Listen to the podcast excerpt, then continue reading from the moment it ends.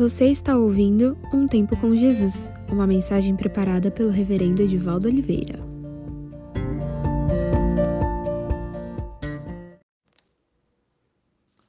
Não há como negar, a morte é um fato concreto e, diante deste fato, durante séculos, diferentes culturas e religiões têm procurado explicá-la.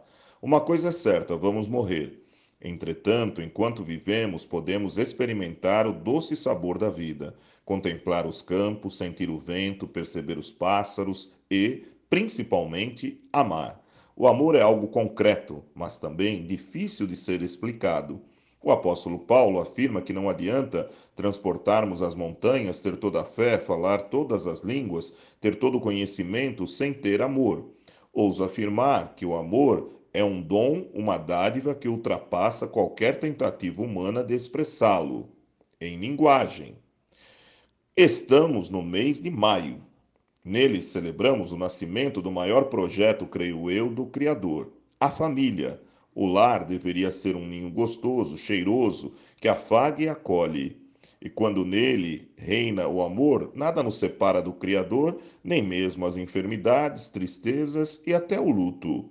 Como diz o poeta, mesmo que a própria doença nos traga amargor, sempre perceberemos as bênçãos divinas quando reina no lar o doce amor. Ouso afirmar, portanto, que o amor não é opção na vida dos cristãos e das cristãs, mas um mandamento. Devemos buscar amar uns aos outros. Afinal, é desta forma que seremos conhecidos como discípulos e discípulas de Jesus Cristo. Entretanto, em algum momento chegará o fim.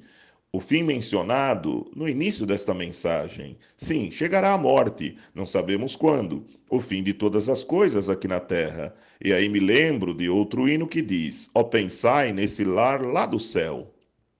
Como você tem pensado no lar lá do céu, a partir do seu lar aqui na terra?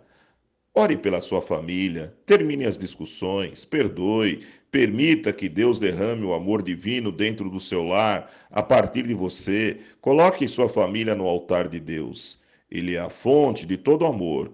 Você já pode pensar no seu lar lá do céu, partindo dos princípios que são vividos no seu lar aqui da terra?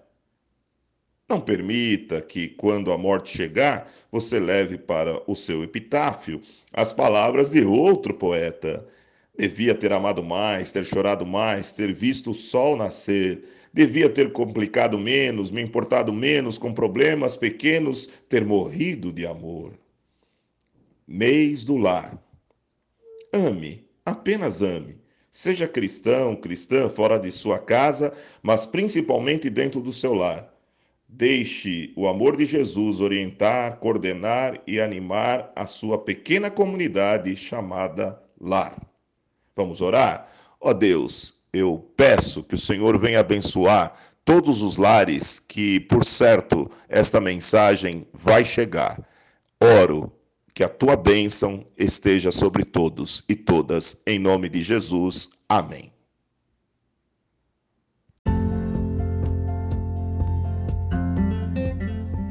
Se você ouviu essa mensagem, é porque hoje você escolheu ter um tempo com Jesus. Espero que tenha sido edificante. Que Deus te abençoe. Nos vemos na próxima semana.